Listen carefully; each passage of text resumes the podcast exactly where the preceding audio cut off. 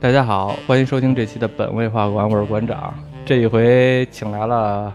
小强和他的爱人，来介绍一下。 Hello，大家好，我是甜甜，我是来打酱油的，然后我也是来那个这个代表这个观众来提问题的。行，然后那个小强也过来了，嗯，大家好，我是小强。那个这次我为了录这期节目，我是拼了， 拉着家属一块儿过来录。 然后那个我们上回停更了一期，说明一下，因为是。嗯，我有点不合适，然后那个肠胃炎，所以就是停录了一期。然后而且呢，之前有一期存留的话题吧，当时录的时候忘了收音了，所以音效也不是特别好，就没放。也就是当时我录的那两期，你你没放呗？那两期没放嗯，然后还有一期别的也没放，啊，然后那个估计放不了了。嗯其实主要是因为春节档某部电影嗯，又被撤档了，嗯所以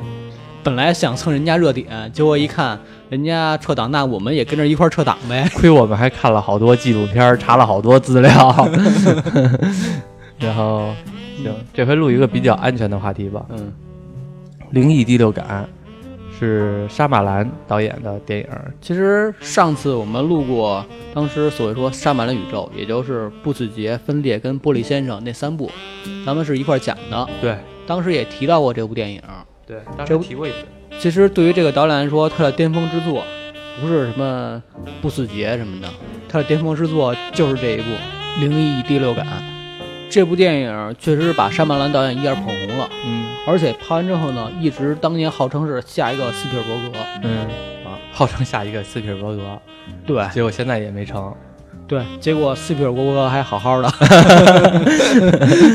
其实为什么呢？是因为当年这个是一个低成本电影，嗯嗯，似乎我们上期也说过，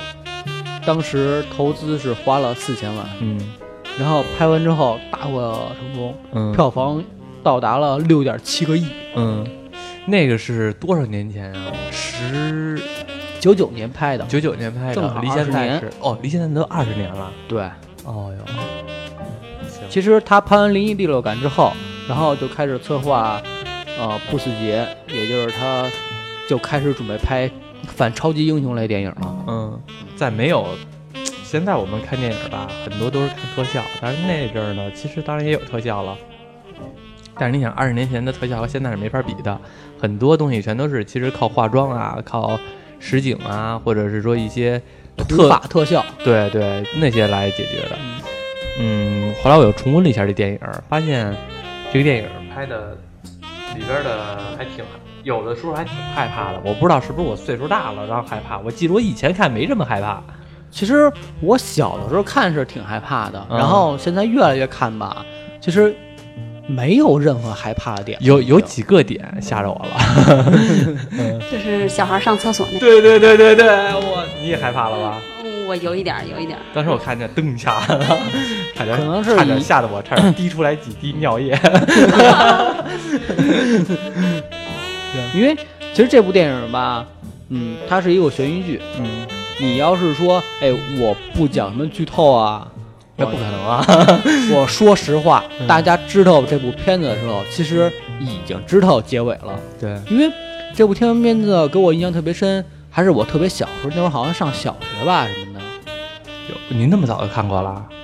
当时电视上经常会介绍这部片子，因为这部片子那个时候特别有名，嗯哦很多就是央视啊，很多节目都会去讲，然后也会有类似现在这种五分钟、十分钟嗯这种短评的。啊当时看过好多类似短评的东西，啊所以在我没看电视之前，我就已经把它整个故事已经是知道了。我估计可能大部分人看过，也有的人没看过，讲讲剧情吧。嗯，其实大概说一下吧。嗯嗯、这部电影是布鲁斯·威利斯演的，嗯，这个演员可能，呃，最近这几年不火了，人家主要是老了，老了，以前还行。嗯，因为可能你要说这演员，可能大家大家最近比较印象深的《敢死队》一二对，里边有一个光头，嗯嗯，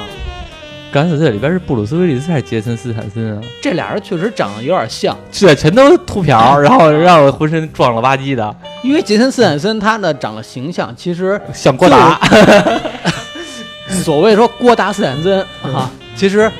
郭达长得像斯坦森，嗯然后斯坦森呢长得其实就是按照布里斯威利斯那形象，又重新大家之后又又重新长的， 他妈生的时候就跟他说，照这形象给我生一 个。将来你能出名儿，啊，所以在布鲁斯威利斯就是慢慢比较淡出影坛的时候，他起来了。啊啊，俩人还是有点有些关系的。啊，要说布鲁斯威利斯当年特别成功的电影，什么《虎胆龙威》《嗯，对，十二只猴子》，嗯这个是我特别印象特别深的。啊、对于这部电影，也就是《灵异第六感》呢，是他的一个转型之作，嗯，因为他之前的时候一直是属于是硬动汉作型明，星嗯，就是动作明星到岁数都想转型。你看成龙，打不动了嘛。对，打不嗯对动了，对，他想的就是我想的演一些电影儿，是我去拍一些文戏啊，因为对文戏也比较容易获奖。再说男主角吧，男主角那个艾里乔，嗯这个演员是特别特别可爱一个小男星。嗯现在不，现在还有，现在他还在荧幕上活跃吗？因为现在我要看见他，我肯定也不不知道他是谁了，长得有点变了，肯定。嗯，至于长相的话，我建议大家可以去搜一下现在的照片儿，嗯更，帅了，绝啊，更帅了。绝对比《灵异第六感》恐怖太多了。就是变化很大， 是吗？就是肉包子什么样儿，他就什么样？你你可以搜一下，嗯，毕竟人家也长大了嘛。嗯因为当年的话，他他确实也是拍《灵异第六感》火的，嗯火了之后又拍过《人工智能》，嗯嗯，非常当年非常火的一个小男星。嗯，那现在开始讲讲剧情吧。这个剧情，嗯这个布鲁斯·威利斯呢，演的是美国费城的一个心理医生。嗯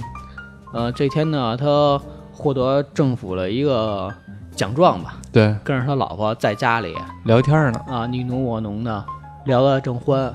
是聊的呢，聊的啊这么、然后上楼呢，准备发生点不可描述的事情。嗯这时候突然发现他家二楼玻璃碎了，有一个人闯了进来，在厕所里边躲着。嗯人人一晃，这人出现了。嗯，这人长什么样呢？就是一普通的一个瘦瘦小小的，看着特别懦弱的一个一个男的，也不是懦弱，他就是那种明害显，怕、脆对弱的对，那就是有种。点脆弱、自卑那种状态，嗯，精神状态比较的崩溃那种嗯状态，着装呢也比较整齐。不就穿内裤 吗？不是他着装确实很整齐，他是到厕所之后，嗯然后才脱脱的是只吧剩一个内裤的啊是因为他衣服全都是扔在那个浴室。浴室了，嗯就穿条内裤，就就开始问男主说：“那你知道我吗？你嗯哎害了我十多年，一直生活在恐惧当中。”然后这男主思来想去想半天，想想你可能是我以前治疗的治疗的一个病人。没想到十多年了，你你找回来了，然后这是说呢，说那个，因为你，我每天都生活在恐惧当中。当年你给我治疗呢，啊，判断是一个情绪失调症，但是你判断错了，所以我非常非常害怕，我就是过来来报复的。这个男孩说了一个比较关键的台词，就是人为什么害怕孤独？然后这个这个医生，也就是布鲁斯·威利斯也没有说，但是然后他就是这个男孩儿这句台词儿其实引到和后边的剧情有很大关系，就是人为什么会孤独？对，是人为什么会孤人独？还为人为什么会恐惧吧？我记得好像是人为什么害怕孤独？那那你讲讲为什么？因为反正我觉得像像我也有，其实我有时候也怕也挺怕孤独的。我害怕孤独，就是因为可能我话痨， 然后没人听我说话，我就觉得难受。然后有的时候我自个儿没事儿的，我还自个儿跟自个儿说话呢。我操，那那你挺害 怕的。就真就举个例子，就就比如我现在那个打开电脑，然后我就会，有的人我相信和我一样也会说，但是我是那种什么，早上起来，哎呀，打开电脑我要看点什么呢？看这个这个没意思，我就一个人跟这儿说，就自个儿跟自个儿对话。要不然我待会儿出去一趟找那谁去，因为有的人可能自个儿想出来，但是我不是，我是嗯你也边得自想己的时候说我就出来我就自个儿再说出来。要不然我去找那谁去？嗯，还是找那谁吧。嗯，对对对我对觉得对找他可是，嗯，别去。我就是这样，我就是这样，你这你容易这是得抑郁症，我跟你说。你这是人格分裂。 我 我真是这样，我就是一个人愿意说出来。嗯，继续。继续哈，这时候明显就感觉谈判有点失败了吧？这内裤男嗯一转身，也不知道从哪儿，他就穿一内裤，我又不知道他从哪儿能掏出把枪来。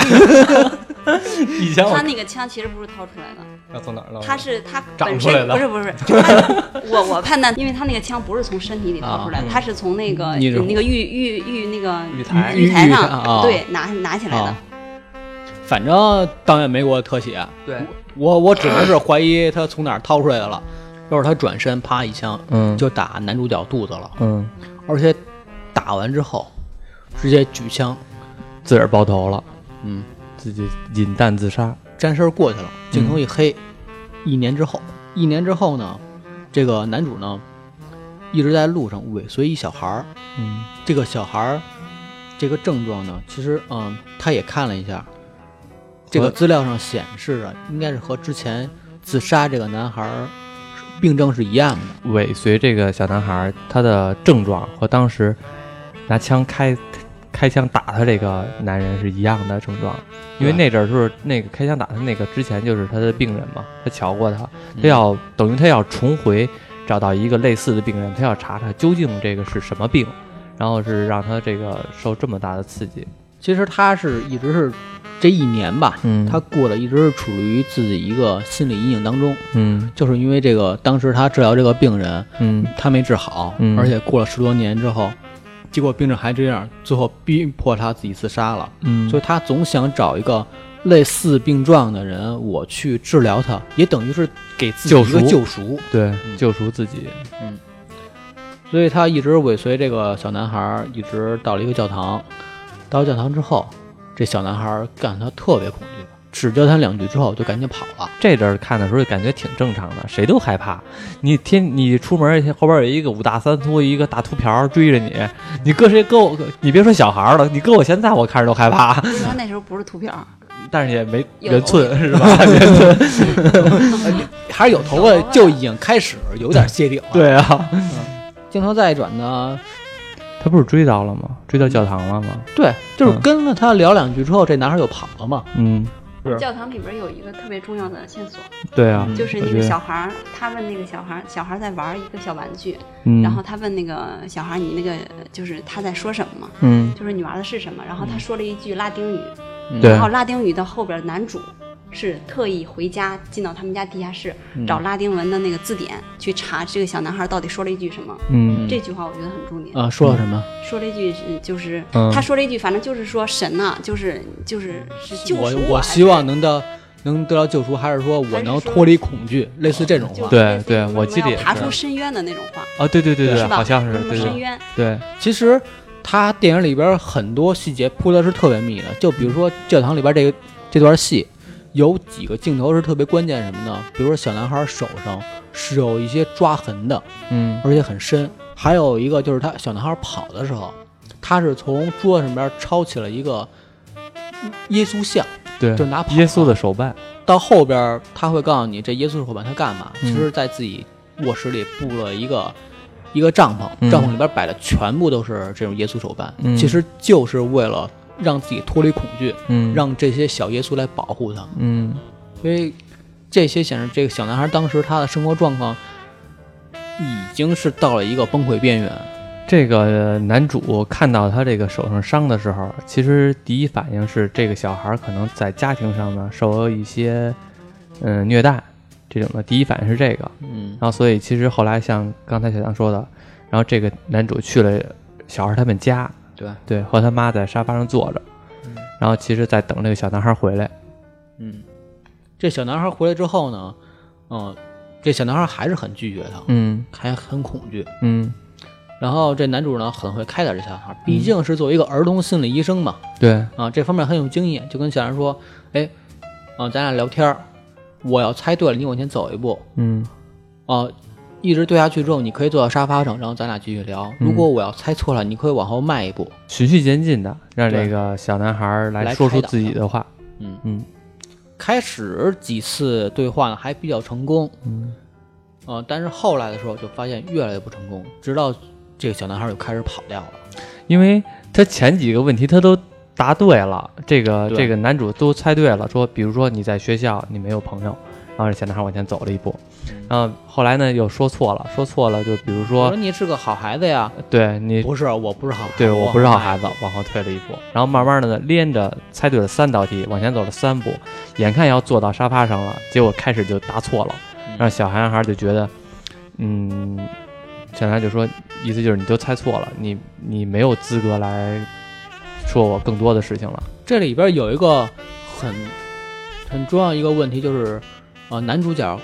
本来是最后一步，眼看就可以坐到沙发上的时候，看到小男孩手手上戴一个手表，嗯特别老的一款，嗯老男人戴的手表，嗯，不像是小孩戴的，就是跟他说老，机械那种。嗯，对，就跟他说说，哎，你这手表是不是你爸爸送你的？嗯他说不是，嗯，我爸只是不小心丢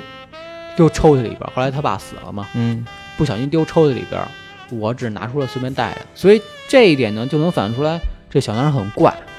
就是他带着他爸的遗物，而且这跟他身份完全不符合的东西。后来这小男孩就跑掉了。其实虽然说这次谈话失败了，但是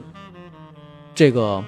男主呢跟这男孩呢已经慢慢建立了某种联系，嗯，也是他们后来在街上至少认识了。说句不好听的，至少经常认会识在了。不路是，上我聊觉得天。这些，嗯，我我认为啊，我认为这些谈话有几个意义啊。第一个嗯意义就是，他首先他取得了小孩的信任，因为在这个嗯谈话里边有一句非常重要的台词，就是小男孩说的，嗯他说你是个好人，嗯，嗯，但是你帮不了我。对，就是首先他取得这个小孩的好感，就是让那个小孩不太不不嗯不那太么排抗斥拒他，嗯就是说你虽然帮不了我，但是我知道你是个好人，嗯所以我以后可以还跟你玩儿，跟你聊天儿。就是首先也建立了这种、嗯就初步的这种信任，嗯就是让他不太排斥他。第二个意义就是说，他虽然在跟小孩玩游戏，其实他不是，他的目的并不是让小孩坐在这个凳子上，他的目的就是让了解这个小男孩心里到底在想什么。对啊，就是因为因为我一旦问问题问错了，你就会告诉我正确答案，对啊我就会更加的了解你一些，我知道下一步从哪儿下手。这是他第二个谈话的一个意义。嗯。嗯，对，就是这样，嗯因为他那个相当于他也是知道这个病者他那个真正的想法，然后他要对着手于治疗。对虽然所以第一次聊聊天失败了，但是他们已经建赢得了信任，所以嗯很多做家长的可以学这方法，嗯怎么与小孩去沟通。嗯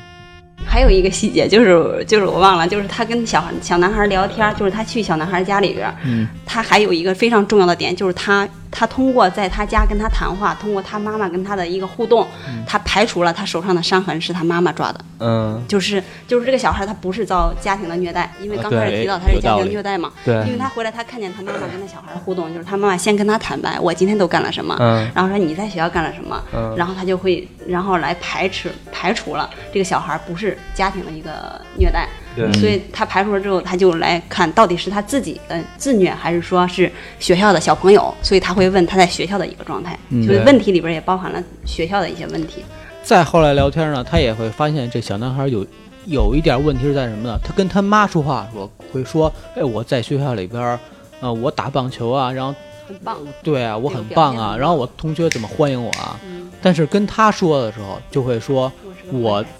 子我是个坏孩子，我在学校会破坏什么东西，嗯哪些同学不喜欢我，就比如妈妈硬塞给我一个小朋友，让他天天陪我上下学，但其实我跟他没有任何感情，嗯，我还老俩欺负他呢。对我俩也从来不不在一起玩儿，嗯类似这种话，所以很快发现这男孩他不仅是他情绪上有问题，而且他似乎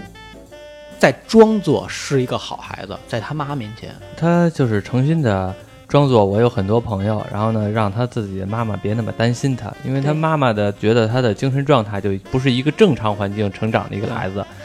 嗯，没父亲了，单亲家庭，然后、呃这种母亲很容易把某些孩子的正常反应当成自己家庭的不幸造成的，其实从这一点也能看出来了，此时男主角他在小男孩心中心目当中的地位，已经超越了他的他母亲。但是他是通过某种手段手段得到的，嗯嗯他就是通过这个游戏嘛，对对，所以再后来就是两个人慢慢经常聊天嘛，慢慢的，嗯，男主角说：“哎，你有什么秘密，你能不能告诉我？嗯我能不能帮你什么的？”嗯小男孩开始不说，嗯然后男主角就就开始就是开始说自己了，说自己曾经，呃，治疗过一个男孩儿，后来这个男孩儿，呃，十多年都没治好，也是把前边咱们大家知道说了一下嘛，嗯他自己心里边非常自责，嗯我希望通过治疗你，等我去救出你，等于是我还了我曾经的一个遗憾对，啊，所以我特别希望咱们俩能够更更好的沟通，我嗯去治疗你。嗯这个时候，小男孩就慢慢相信他了，就开始说出了自己真实情况。嗯真实情况是什么呢？这小男孩他有第六感，他能感知到鬼魂，他能看见他能，看见鬼魂，他能啊对看见他能看到鬼魂。嗯，而且是随时随地。对，然后就问他说：“你在哪儿能看到？你是在梦里吗？还是在哪儿？”他说：“我随时随地都能看到。嗯”这点就是非常恐怖。说那这帮鬼魂长什么样？他们就长得跟咱们一模一样，啊，什但么是他们不知道自己已经死了。他们以为自己还活着。嗯，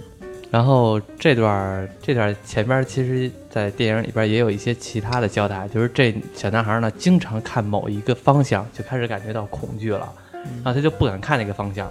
或者说还有一段镜头，我觉得还比较吓人，就是这个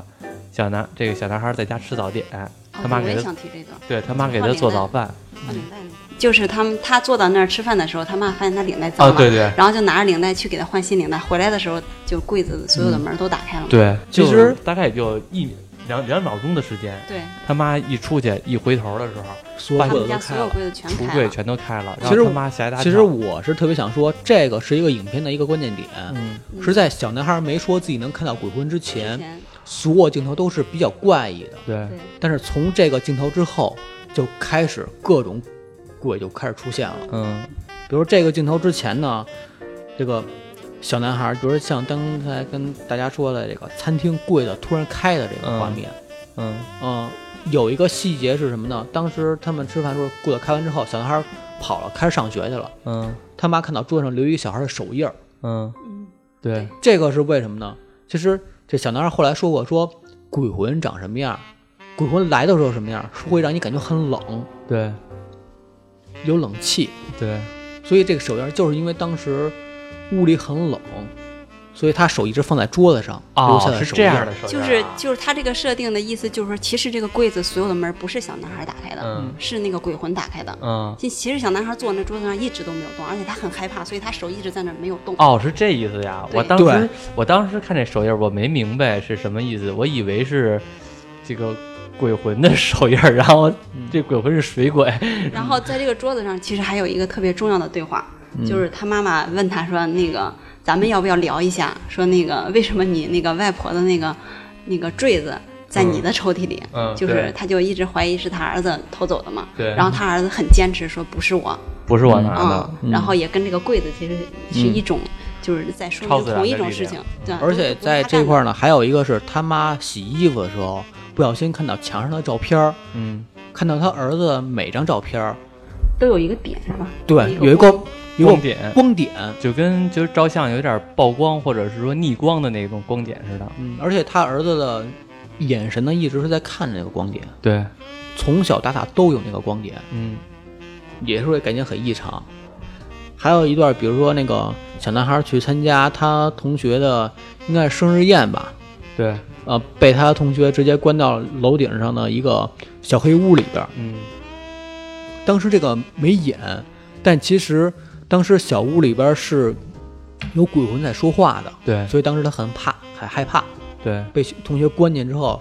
救出来的时候已经被吓晕了。还有当时什么老师在课堂上，哎对，还有一个可能是很多人没发现的一个，嗯就是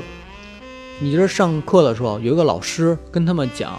当时还问这个同学说：“你们知道咱们学校以前是干嘛的吗对，咱们学校以前的旧址是什么地方？？”啊，那个是问的是美国首都曾经用过的旧址是哪儿，说是费城，对，然后就是说咱们现在居住的那个城然后说对，然后说现在咱们这所学校，嗯呃，以前是干嘛的？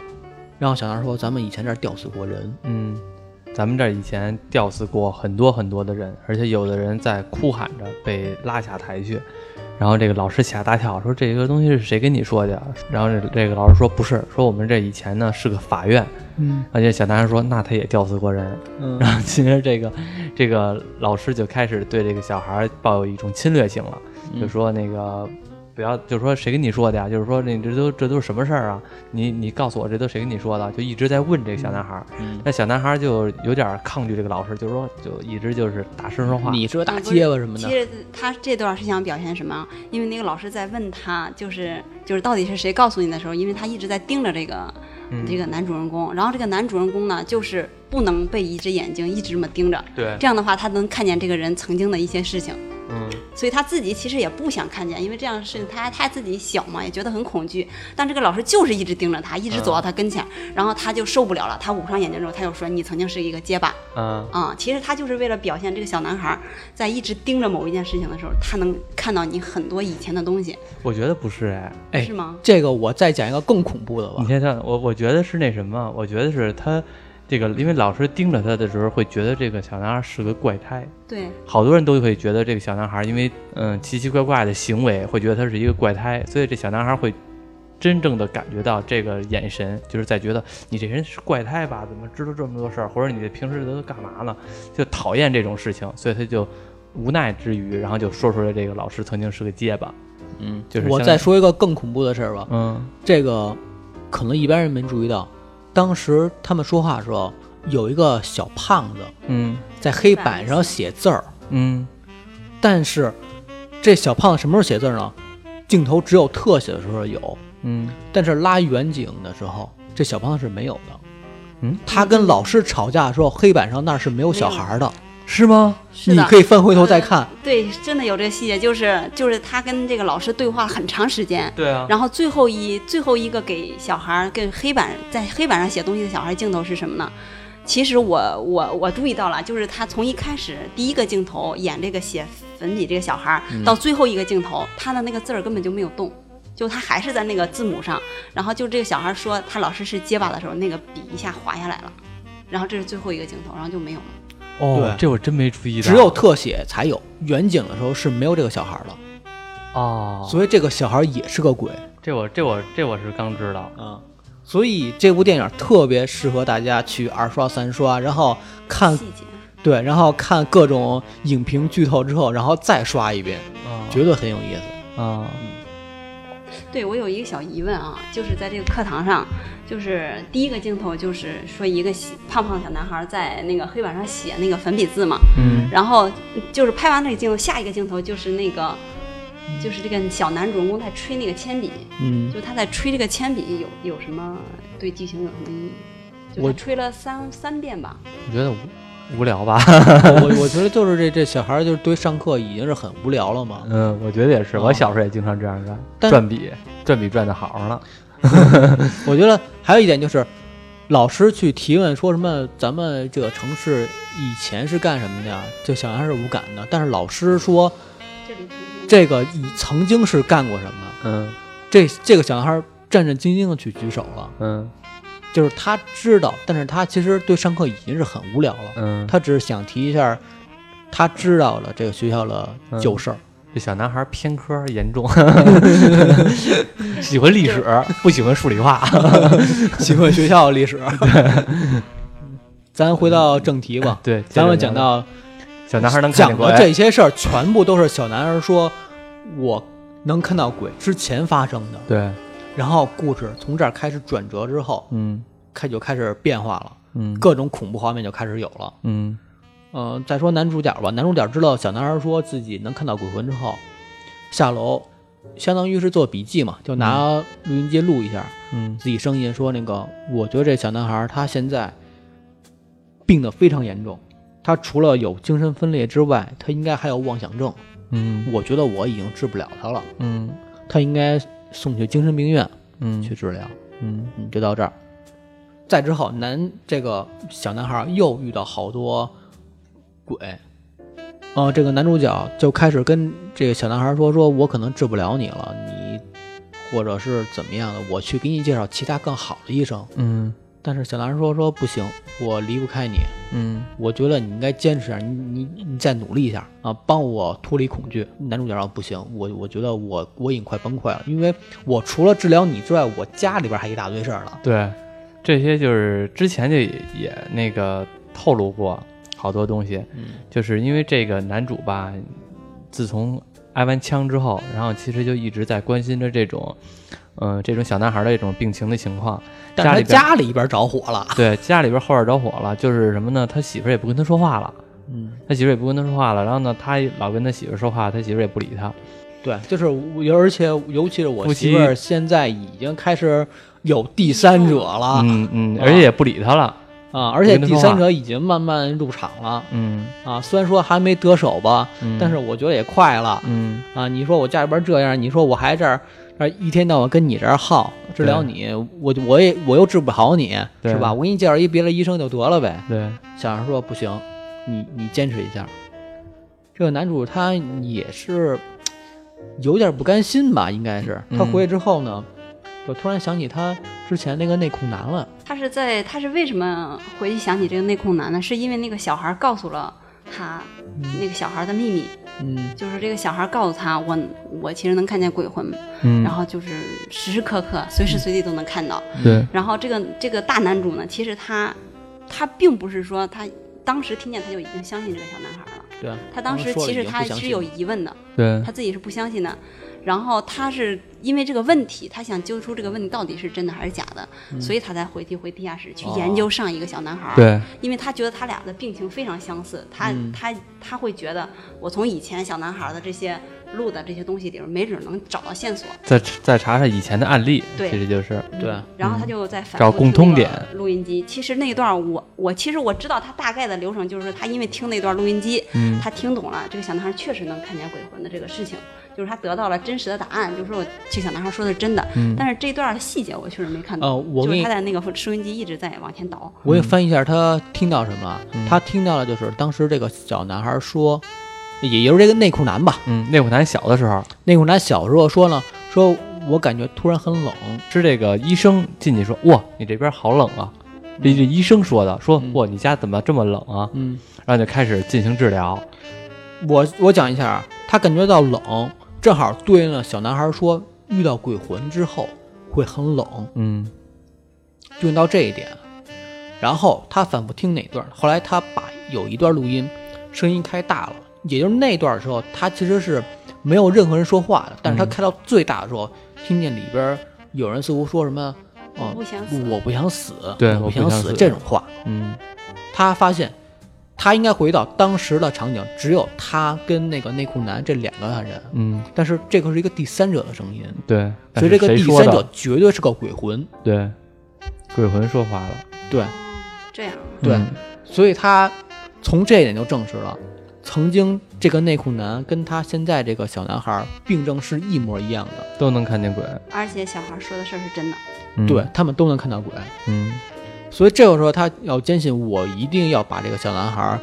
治疗好，嗯我回去要一定要帮助他。可能曾经那个小男孩也跟他说过，那个内裤男跟他说过，可能能看到鬼。当时他可能没有信按那没有按照他的方向去做，嗯所以导致治疗失败了。嗯这个时候他才回去治疗那个小男孩了。嗯遇到那小男孩之后，又到教堂跟那个小男孩说说那个，呃，你是不是真能看到鬼？说是。那个你想没想过，你为什么能看到鬼？这些鬼为什么要找你？嗯然后俩人最后一拍即合吧，感觉都是这个鬼找我的原因是因为他们需要帮助。嗯，那此时我应该怎么办？帮助他。他好像不是一拍即合，就是这个小男孩还不太相信。嗯，就是说，这个这个男主，这个大男主就是说，就是他们为什么找你？也许他们是想让你帮他做什么事情。嗯然后这个小男孩其实他是有点怀疑的，他是说，他就是我能帮他们做什么呀？我这么小。嗯第二个就是，万一他让我做伤害别人的事情怎么办？嗯然后，但是这个大男主的，就是最后达成的那个一致的意见，就是说，咱可以先试一试，试试。他 到底他有什么要求？对，嗯嗯，从到这一点呢，我就感觉跟咱们一般看到的类型片儿不一样，不很一样大啊的区别就是，咱们一般看到的鬼就是你被鬼附身了，会有有个鬼跟着你，那怎么咱们怎么办？烧个符，不，啊不不不 是 你，看的都是国内的，不是国外的不都是对帮 他。但是我觉得国外的这么写的也很少，就是国外的一般会怎么写呢？就是说这个人他看见的鬼魂什么，其实都是假的，就是他自己妄想出来，他确实有精神病嗯啊，他妄想出来，然后把他精神病治好之后，他就看不见了。对这是一个正常的逻辑，就是大家一般都会这么翻，因为咱们正常逻辑崇尚科都学是嘛。嗯遇到鬼了，我们第一件事儿是应该是怎么驱魔，而不是你跟鬼怎么去建立一个友好关系。这种类型呢，就是说鬼帮助鬼的这个，我看的有点多，就是因为这个，我最早看过一个美剧，叫《鬼语者》，其实也是，就是说这个鬼只要一出来之后，一在你周围，他其实是有事儿来求你的，他知道你能帮助他，嗯所以你应该看看你说这《鬼语者》是哪年拍的和《灵异第六感》差不多，里边的很多镜头都一样哦。啊、一个美剧特别早的了，和这个《灵异第六感》差不多的类似。我我可以你回去去查一下那个他们拍摄时间什么的，嗯是不是受《零一第六感》启发？嗯因为这种叙事方法确实是很怪，嗯很少说有人你遇到鬼了，你不去驱魔，你反而去要跟鬼去建立联系。我倒觉得还好，可能我看的，可能是当时看的话，可能觉得很怪，现在看的话觉得还好了。嗯，然后再后来呢，小男孩呢在家里边又遇到一个鬼，嗯这鬼什么呢？有一个有一小女孩儿，一一看呢，哇哇开始吐芝麻酱， 对对对对对对，这这这小男孩当时特别害怕，这小男孩那个能感觉到鬼来了，然后他赶紧去他的帐篷里边儿，就刚才小强提过，他有一个小帐篷，里边全都是耶稣的小雕像，赶紧去那里边儿。结果就基帐本篷开始碎紧张了，基本开始紧张了。他那帐篷是拿夹子夹住的那个门儿，结嗯果夹子啪啪啪一个一个全掉了。嗯然后这个小男孩呢，鼓起来了偌大的勇气，就是因为那个跑了。医生老跟他说嘛，说这鬼这要帮你，然后他就跑了。跑之后回头一看，那帐篷呢有一个没有完全塌下去，有一个人形，嗯，在里边蹲着呢。对，在里边蹲着呢。然后这小男孩知道这鬼就在这帐篷里边呢，后来他就想起医生跟他说话话，就是说他能帮他，他就鼓起这勇气了，把这帐篷掀开来，一看里边是一小女孩儿，像刚才小杨说的，哇哇跟那吐芝麻酱呢，跟那正吐呢。然后结果后来就是这小男孩估计你说你要干嘛呀？就是说意思就是你干嘛找我来呀？你是寻求啊帮助吗帮助吗？这对小小女孩点点头。点点头，嗯然后这个小女孩就跟这小男孩说了具嗯体是什么事情。当然，这个电影里边并没演具体什么事情啊，但是他意思就是转说到第二天，对嗯，这个小男孩跟男主角啊开着车，坐公交车，啊哦，坐公交车、嗯去这个小女孩的葬礼。嗯，这葬礼在家办的嘛？对啊所以特别远，嗯，他们俩相距得好几十公里呢。然后这个小女孩为什么走？为什么这鬼魂去找她？嗯，嗯然后这小小男孩呢，到他们家之后，偷偷摸摸的进了这个小女孩的卧室。嗯这卧室里边挺好看的，挺亮堂的，对摆着各种毛绒玩具。突然之间，从床底伸出只手来，对嗯就抓住小男孩的腿了。 从里边儿，这小女孩在床底下，慢慢地推出一个箱子来，嗯一个小盒子。嗯小男孩捧着这个箱子，嗯，呃，捧着这个盒子，就交给了这小女孩的父亲。对，小女孩父亲打开之后，里边一个录像带嘛，嗯就在电视上播，嗯，所有亲朋好友都在旁边看。就因为他在葬礼嘛，还是在葬礼当中呢。对，所以大家一看录像内容是什么呢？演的就是这个小女孩开始在那儿玩儿，然后赶紧她妈过来喂食，她就赶紧躲到床上。什么叫他妈过来喂食啊？跟他们养动物似的， 他妈要过来投食来了。 这小女孩跟那儿玩玩具呢，玩布偶呢。然后呢，她听见她妈叫她了，然后她就赶紧的不玩了，就赶紧的躺躺床上了。我们啊小时候都经历过这个事儿，对，跟那儿玩手机呢，外边一听见声响，咵，赶紧把手机放那儿装睡觉 我小时候没手机别说市场，你那时候哪有手机呀、 啊！ 不是，我就说我我说的是现在，啊，他妈给她呃喂的是什么呢？喂喂的是片儿汤啊，还是还是疙瘩汤啊？ 这么这么这么细吗？这这这么农民啊，应该是疙瘩汤之类的吧对，反正对反正我也没尝试什么，嗯就在偷偷的用身体挡着小女孩呢，往那里里边呢倒了一盖儿药，对，搅了搅，小女孩喝下之后，嗯后来的事儿大家也都知道嘛，小孩肯定就死了。嗯，杀人凶手是谁呢？就是他肯妈。啊，所以这件事儿一下曝光了。然后他爸看完这个之后呢，然后就直接就去找他妈了，就是他妈也在丧礼上呢，然后就说，我其实是你害死了，就是这个小女孩儿。然后他为什么害死这小女孩儿呢？感觉那个妈是他后妈，对，我也想说。啊，对啊，那个是他后但妈他这，个剧情没有透露，咱们也不剧情能这没么透露这吧么嗯推理。感觉是他后妈，嗯，因为这个小女孩儿死的小女孩儿为什么要找这个小男孩儿？告让他帮忙这些事儿呢？因为他的妹妹也遇到这种事儿了，他妹妹也生病了，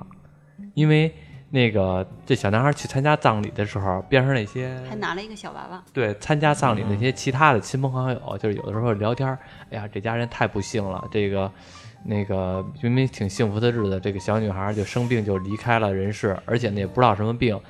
最可惜最可惜的是，她的妹妹现在也是这种病了，其实就是证明他妈把这个小女孩毒死了之后呢，又要毒她的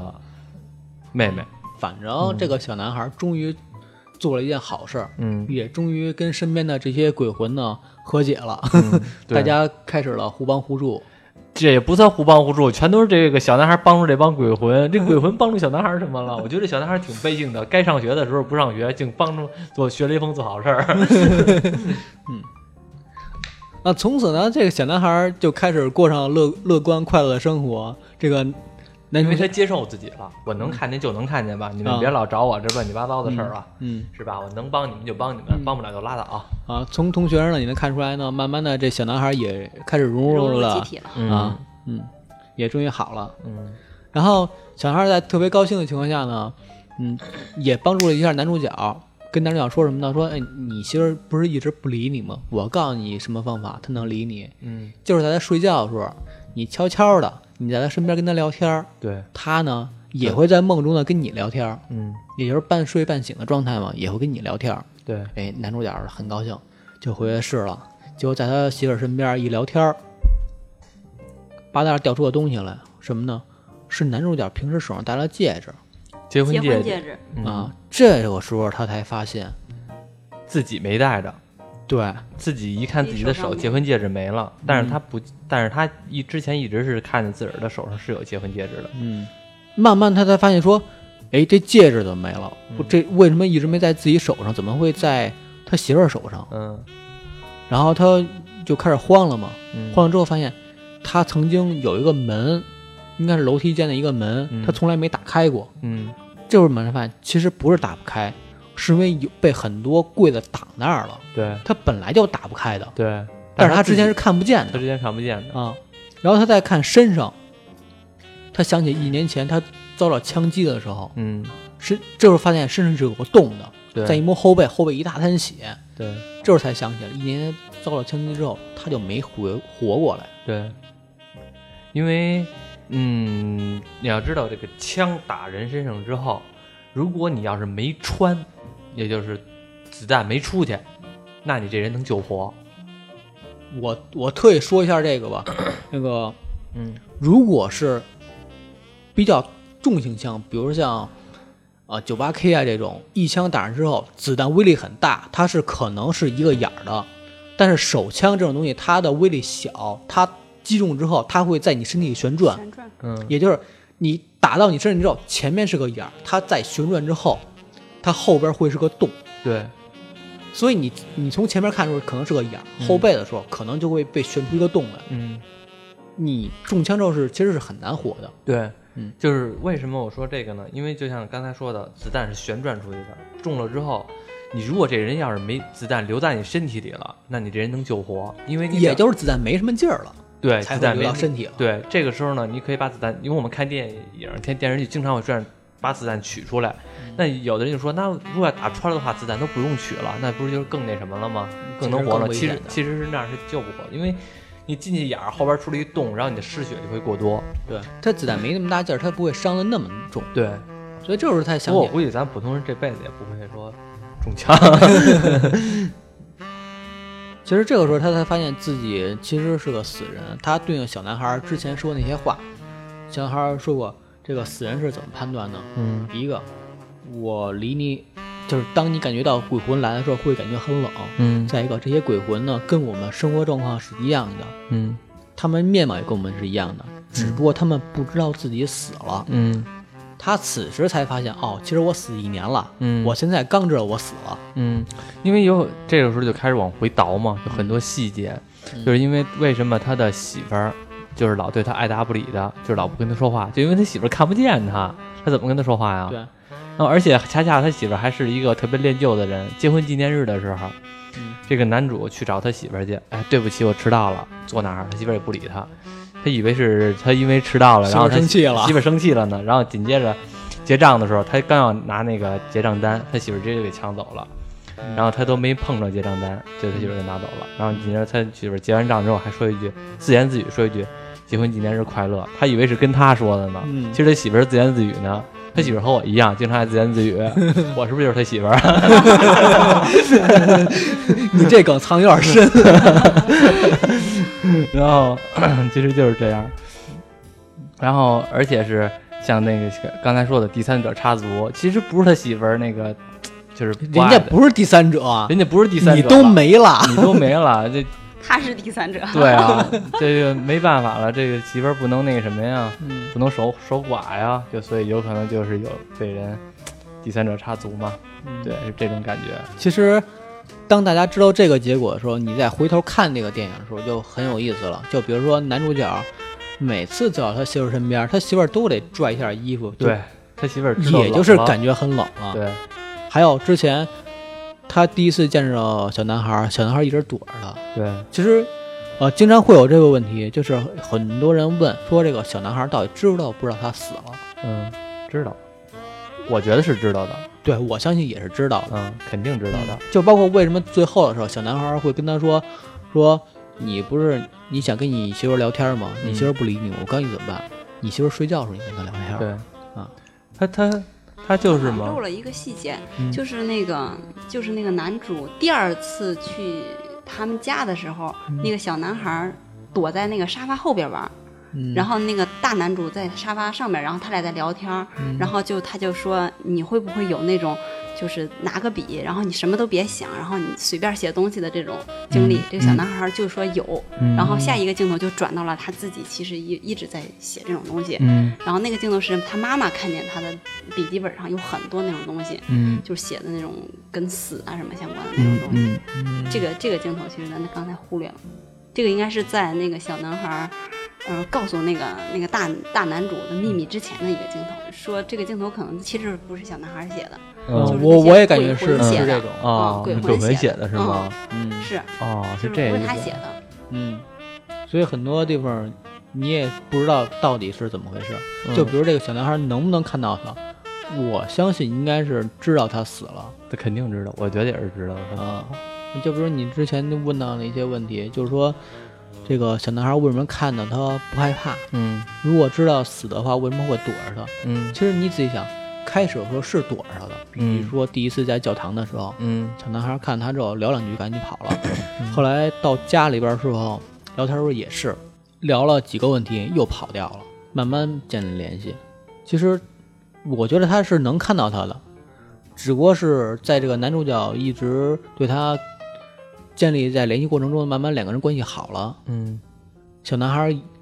应该知道之后呢，也一直没再戳破他，对应该是这么一个关系。对，这个拍摄也挺鸡贼的一点是什么呢？他让你一直觉得这男主没死，因为像刚才咱们最开始提过，这男主进这去那小男孩他家嗯和他妈呢还一块儿坐着，嗯其实会俩感没觉说话，很对尴尬。对，但是这俩人没说话，但是但是我们观众看的时候就以为什么呢？他们两个之前可能说话了，然后嗯或者怎么正样好，小男孩下正好小男孩儿回来了，但是其嗯实他们两个从来就没有说过话。嗯然后这个男主呢，去这餐厅和这个他的媳妇儿聊天也是，说话也是。他媳妇儿有一段是还特地的看了他一眼，说了一句“结婚纪念日快乐”，然后就走了。你会感觉真的是和他说的，你你会觉得好像是看了一眼，其实我特别注意了一下，嗯，是他背后两个人好像好像对面有稍微有点争吵声，嗯才抬眼皮看了一眼、嗯啊，是吗？啊。他这个一直就是让你觉得这个男主其实一直没死，其实你知道这个谜底之后呢，你在看电影呢，其实也任何不影响。嗯，我觉得可以从两个方面看，一个是如果这男主角在现场的话，嗯，这些沟通你会觉得很顺畅的。对，你还会可，假如另外一种，假如他已经死了，他作为一个鬼魂，嗯这个现场没有他的时候，其实也是一个很自然的。啊哈，你可以从两个角度去看这些镜头，都是很有意思啊的。，对，就是嗯知道这个男的是他自己知道他死的时候，他往回回忆他所有的镜头的时候，他也发现他真的是死的时候，嗯，其实实也有还有两个镜头就是很有意思，第一个就是。嗯，就是他在地下室查一些东西嘛，查一些资料，然后他们家有人敲门，就是那第三者嘛。 嗯对，第三者。然后他就一直在喊他媳妇儿说：“你你赶紧去开门。”嗯，然后就没有人搭 理他。但是他媳妇儿确实去开了，完了，他媳妇儿不他是嗯喊了两遍之后，他媳妇儿才去开，然后他就慢慢上去看见第三者，嗯就是就是你不知道这个男主死的时候，你会很奇怪为什么他听不见，但是你知道这个男主死了之后，你就会你就会就是去看这个镜头，会觉得哇塞，就是说其实他已经死了，但是喊多少遍他媳妇儿都听不见。对，还有这个第三嗯者，就比如说有一天晚上从他们家屋出来，嗯，开车走，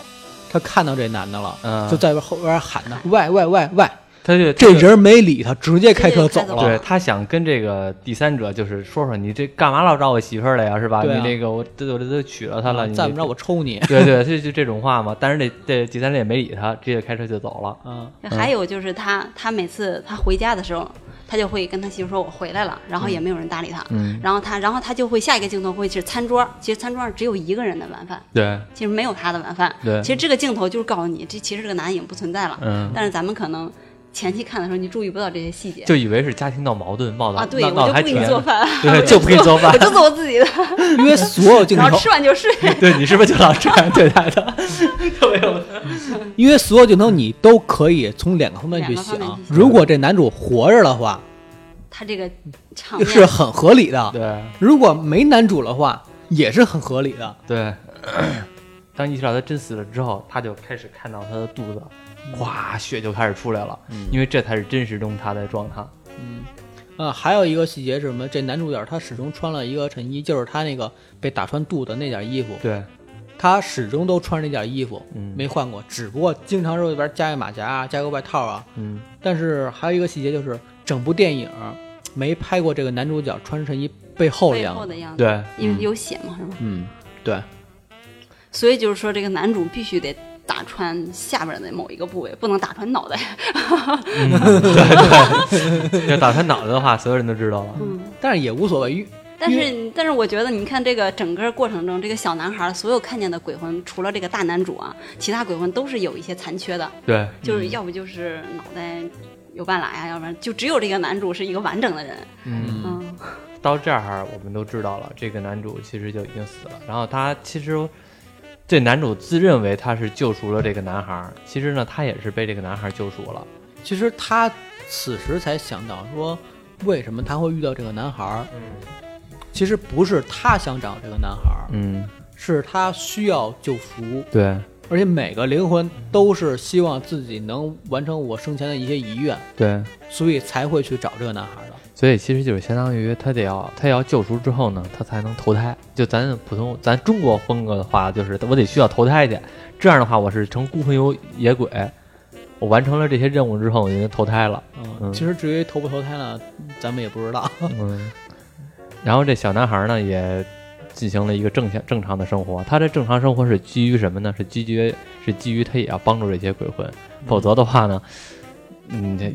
这鬼魂老找你，你老不帮人家，那你想啊、对啊，人家还还老出来吓你。这也挺麻烦的。嗯，其实我觉得可能那个鬼魂也可能会帮他们，因为他最后一个镜头就是他融入那个集体是要需要演一个话剧之前，他不是在那个后边的那个化妆间嘛，嗯然后其实也有一个鬼魂坐在他旁边，他俩在聊天嘛，嗯我觉得也可能是那个鬼魂在鼓励他有可能吧啊、。然后他那个老我觉得应该师是进来了之后就说：“哎，你在跟谁说话那哦我在练台词啊儿，？”我在练我只台词是儿在练台词儿而已。对，结果一看那个聊那个跟女他的那女的那半八脸都已经那个什么了跟，嗯他烧聊没天了的时候的那啊个镜头很完整，对，嗯当他走离去的时候，反过来的时候就是啊半拉脸。半拉脸都烧的。你也是被烧了嘛？后来他还问老师：“哎，咱们这儿以前不是发生过火灾什么的？”嗯老师说：“啊，是以前发生过火灾。嗯啊”其实这个就是一个救赎与被救赎的事儿嘛，嗯就是咱们大男主嗯。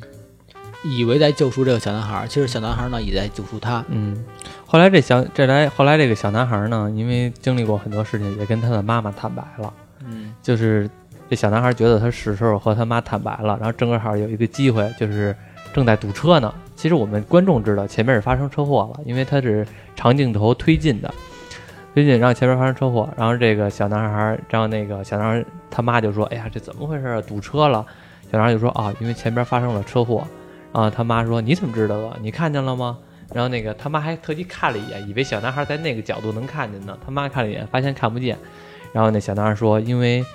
那个前面有人死了，然后他妈吓一大跳，说我看不见啊。然后说在哪儿呢？小男孩说就在我旁边站着呢。然后他妈扭头看了一眼小男孩，然后能看见这小男孩的他妈看不见啊，这小男孩的窗户旁边就有一个骑行者，一女的，然后戴着一头盔，满脸都是血，就是被撞死了。然后他妈就是很害怕，觉得这个呃我看不见你是不是又犯病了，又又疯了，或者又那个出现这种心理偏激了。一会儿这小男孩就跟他妈说：“其实我一直能看见他们，每时每刻都能看见。说而且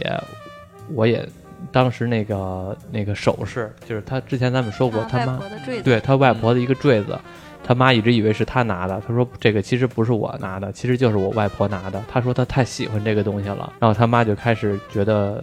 很诧异，就觉就是得说你外婆已经去世了，对你外婆已经死了，你不能把这件事情归根到你外婆身上，你拿了就是你拿了，你不能跟我说谎。他们后来小男孩儿要急于证明自己，小男孩就跟他说：“曾经你有一回去外婆的墓地，然后跟外婆说。”问了他，问了他一个问题，外婆告诉你一个答案，他的答案是每时每刻，每一天啊，对每天对，每一天。然后那个，小然后男孩就问他妈妈，对小男孩就问他妈说：“你当时到底问了他什么问题呀、他妈就知道了，因为这就是是他妈和他外婆在墓地说的，周围不可能有人。他妈就说：“你有感觉到骄傲吗？你对你有为我感觉到骄傲吗？然后这个潜台词就是他外婆回答他的是每一天，他妈就真的信了他了。嗯，还有说曾经他妈应该曾经很喜欢跳舞，对但是他外婆一直是不支持的。对小男孩告诉他，其实曾经你跳舞的时候，外婆是在外边偷看过的。对，嗯他是那天跳舞的时候，他外婆是看见了。嗯然后我为什么说这个和我之前看的一个《鬼语者》很像呢？因为我《鬼语者》的剧情我已经给忘了，但是我有记得有一段是什么呢？同样的，也是一个小男孩跟他妈，也是在车里边儿，也是这个小男孩能看见鬼，啊，也是这个小男孩后来就跟他说那个外婆的事儿，然后那个小男孩说就是说外婆一直在你身边，然后接着他妈不信，但是这个时候因为在车里边儿我们知道有的时候会有哈气，嗯，车里边那波上边哈气，突然间就有几个字儿，I'm here，就是我一直在这儿，然后就突然间就这个他妈就信了，觉得哇、原来这个一直就在这个身边。这个最后这个也就坦白了，这部电影其实还有一些吓人的地方，我个人认为比较吓人的地方。甜甜觉得哪哪儿是最吓人？刚才咱们说的那个就是小男孩上厕所，啊，那段我觉得特别吓人。嗯，因为他那第一个镜头就是小男孩其实已经憋了很长时间了，对他想去厕所哎他，想上厕所，但是他很恐惧，对他哎他就不知敢。嗯道他去上厕所肯定看见一些东西，所以他就，但是他实在憋不住了，所以哦他就一步跑过去，就赶紧把灯开开，然后他就尿，尿的时候就是背后就突然有一个人影，肉一下就过去了， 啊，对，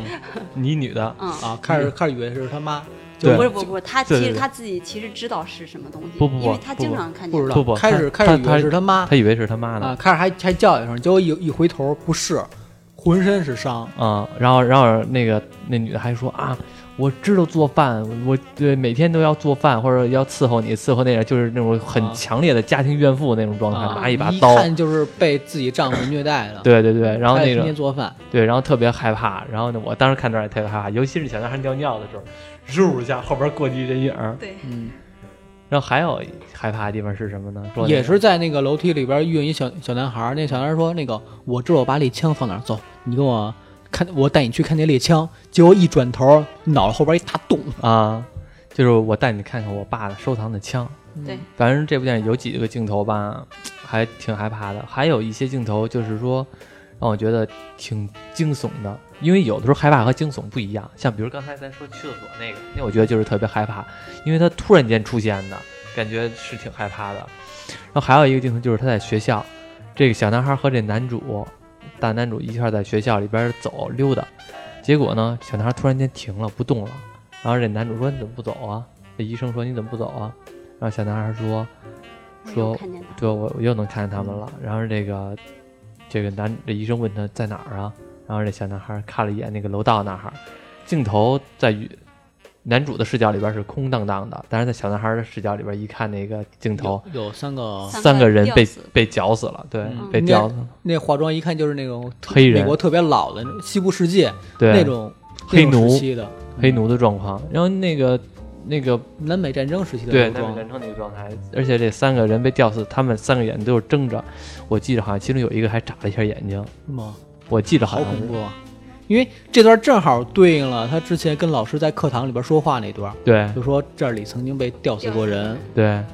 说这里曾经是法院嘛，对，因为那个化妆一看就是像刚才咱们说的南北战争啊，又贩卖黑奴的时候那阵儿，那阵儿像这种奴隶性的吊死你很正常，这电影让我最恐怖，其实还不是说各种镜头啊怎么样的，嗯因为可能那些镜头很早以前就看过预告片儿，什么都也都知道了。嗯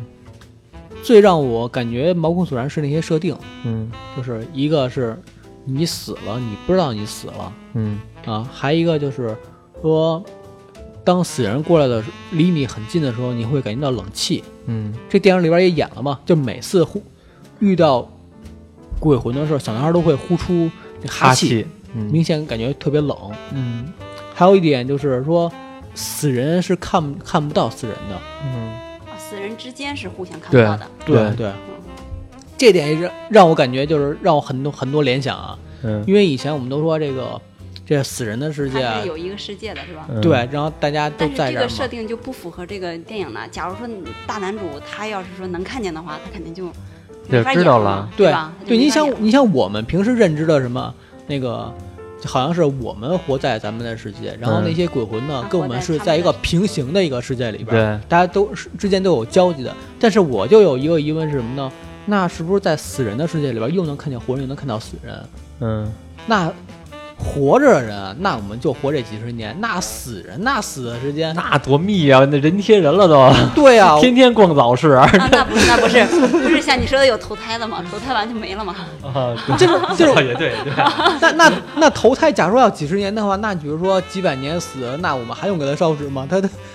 他不是已经投胎了吗？这个我想起来一个动画片儿，嗯那个动画片儿的设定我觉得挺有意思的，就是当这个人去世了之后，然后呢， 那电那动画片叫什么来着？我忘了，就去年特别火的。啊，就是如果没有人再记着你，你对的灵魂会真正消失。对，这叫什么来着？哦，环环游记，啊，对，寻梦梦，环游寻记，梦环游记啊嗯，又有场外支持，又有那个是墨西哥的一个对设定吧？嗯，